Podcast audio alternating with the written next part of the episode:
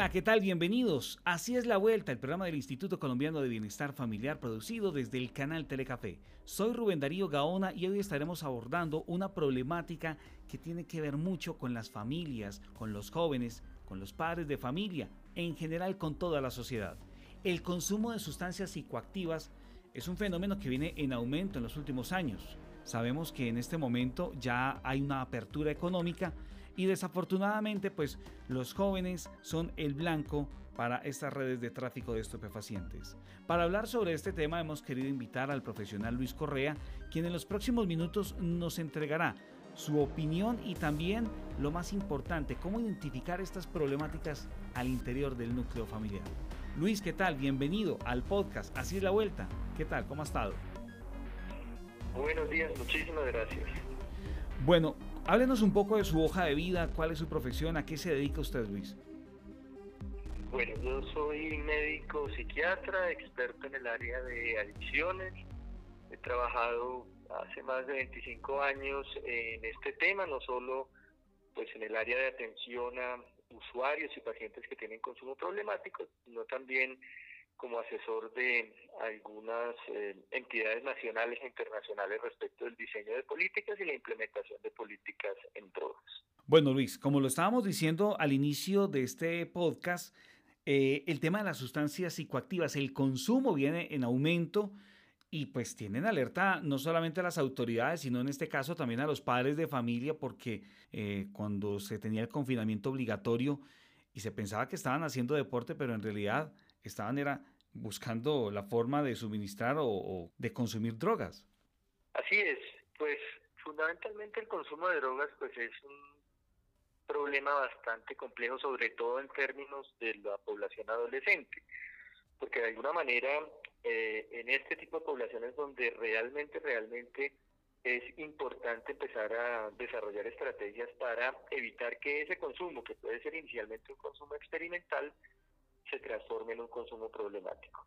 Entonces, en ese sentido, eh, gran parte de las políticas de prevención al consumo están dirigidas a esta población precisamente por esa por esa condición de vulnerabilidad por un lado, pero también por una condición de que si se hace un muy buen trabajo en ese en ese contexto, pues se puede evitar alguna situación, un desenlace negativo. En ese aspecto, pues eh, existen algunos factores de riesgo particulares que los padres tienen que estar atentos eh, cuando empiezan a ver ciertas condiciones particulares respecto de sus hijos. los muchachos que han tenido historia previa de conductas hostiles, violentas, agresivas, que no respetan límites, eh, muchachos que han tenido problemas de escolarización, ¿cierto? que los desescolarizan, que son complicados en el colegio, o inclusive dentro de la misma familia el consumo propio ¿cierto?, de sustancias de los padres, y no me refiero solamente a sustancias psicoactivas ilegales, sino también a sustancias legales, representa un factor de riesgo muy, muy importante que hay que revisar y hay que trabajar específicamente. Claro, y es que por lo general siempre se tiene el concepto de que son los jóvenes los principales consumidores, pero también se conoce casos de familias donde el papá, la mamá, el resto de hermanos y eh, todo el núcleo familiar pues gira en torno al consumo. ¿Cómo se relaciona el consumo de sustancias psicoactivas y la violencia contra niños, niñas y adolescentes? Bueno, en ese sentido eh, también hay una dinámica muy particular. Podríamos empezar a partir de eso que es muy importante que usted está mencionando y es el propio consumo dentro de los dentro del núcleo familiar de padres, es decir, de los adultos. Eso genera dos tipos de violencias importantes. Por un lado, usualmente el consumo está asociado a conductas abusivas y, no necesariamente conductas de abuso sexual, sino de abuso físico, de maltrato, cierto, de violencia por el solo hecho de estar consumiendo un paciente, un papá ebrio, una mamá consumidora ebrio que está embriagada con cocaína, ese tipo de cosas predispone para una violencia directa hacia, hacia los muchachos. Ese es un, primer factor. Por otro lado, esos patrones de consumo hacen que el muchacho eh, pierda las normas y los límites del núcleo familiar, ¿cierto? Porque es un núcleo familiar no coherente y va a buscar refugio usualmente en contextos donde termina también consumiendo.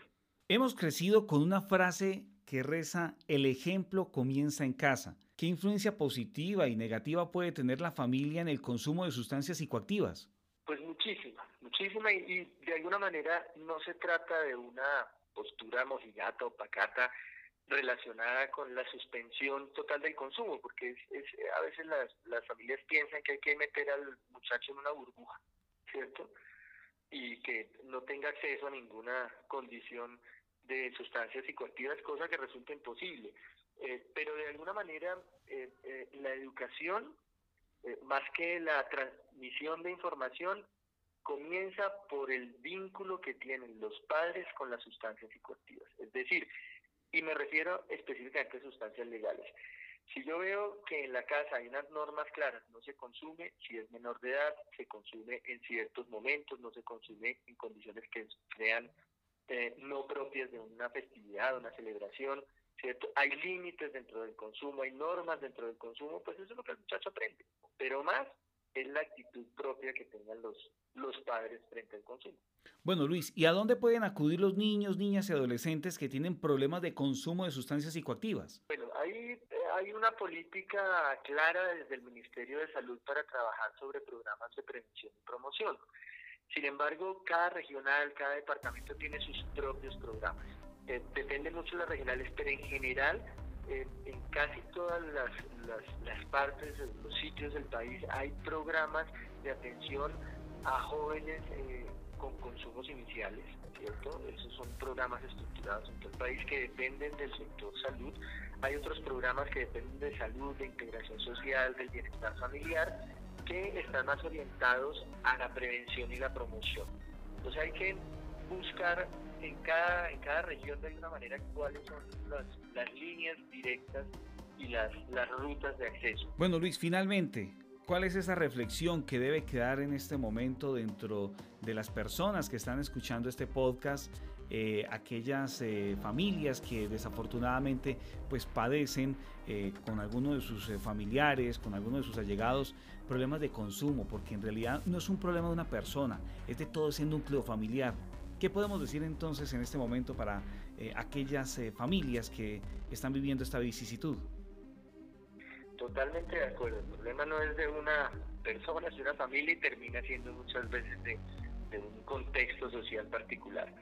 La idea, eh, en principio, es que hay que entender eh, que eh, hay que diferenciar muy bien entre las personas que consumen y las personas que distribuyen, producen, porque a veces se da esa, esa mezcla y se mete en un solo paquete al consumidor, que es una persona que tiene problemas de salud, ¿cierto?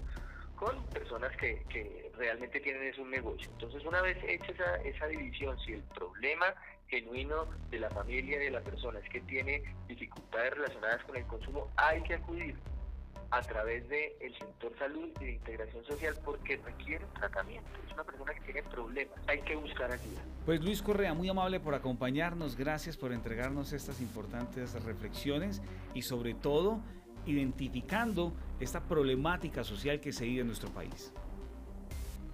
Bueno, ustedes muchísimas gracias por la invitación. Muy bien a todos ustedes, muy amables. Así es la vuelta desde el canal Telecafé. Soy Rubén Darío Gaona. Muchas gracias.